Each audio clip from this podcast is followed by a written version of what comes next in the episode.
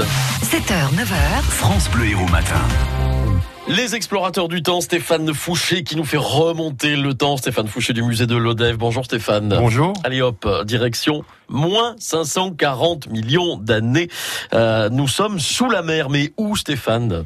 Alors à cette époque au Cambrien, nous ne sommes pas dans la mer Méditerranée. On ne parle pas de, de, de notre mer Méditerranée, mais euh, nous parlons d'une mer qui se situe sur les bords de l'Australie actuelle. Et euh, il y a un immense continent qui est le Gondwana et nous sommes là, voilà, une mer euh, collée à ce grand continent. Et à partir de cette époque, les, les, animaux, qui sont surtout cellulaires, vont exploiter ces minéraux pour, euh, pour sécréter des tissus durs, c'est-à-dire fabriquer des coquilles, des carapaces, des squelettes de parois internes. Exactement. Ils se construisent soit une protection, soit, soit un squelette interne.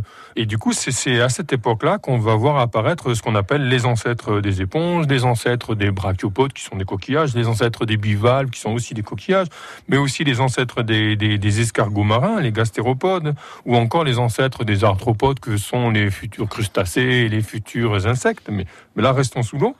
Et puis, il y a aussi les échinodermes, qui sont les, les, les étoiles de mer. Et c'est vraiment une explosion. On parle de l'explosion cambrienne euh, et, et, de, et de l'apparition des, des, des, lignées actuelles que l'on retrouve. Mais est-ce qu'on a retrouvé ces, ces, animaux marins, Stéphane? On a pu les retrouver.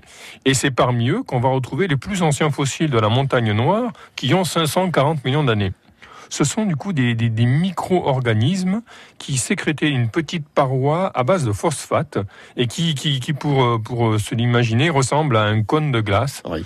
ou une espèce de petit tube millimétrique dans lequel ils vivaient. Voilà donc de quoi se protéger, de faire un habitat donc pour ces, ces animaux. Donc et on peut évidemment les retrouver euh, ces animaux entre autres au musée de l'Odève. On les retrouve au musée de l'Odève dans les vitrines et, oui. et dans les films. Allez faire un tour pour une jolie visite. Merci Stéphane. France Bleu Héros.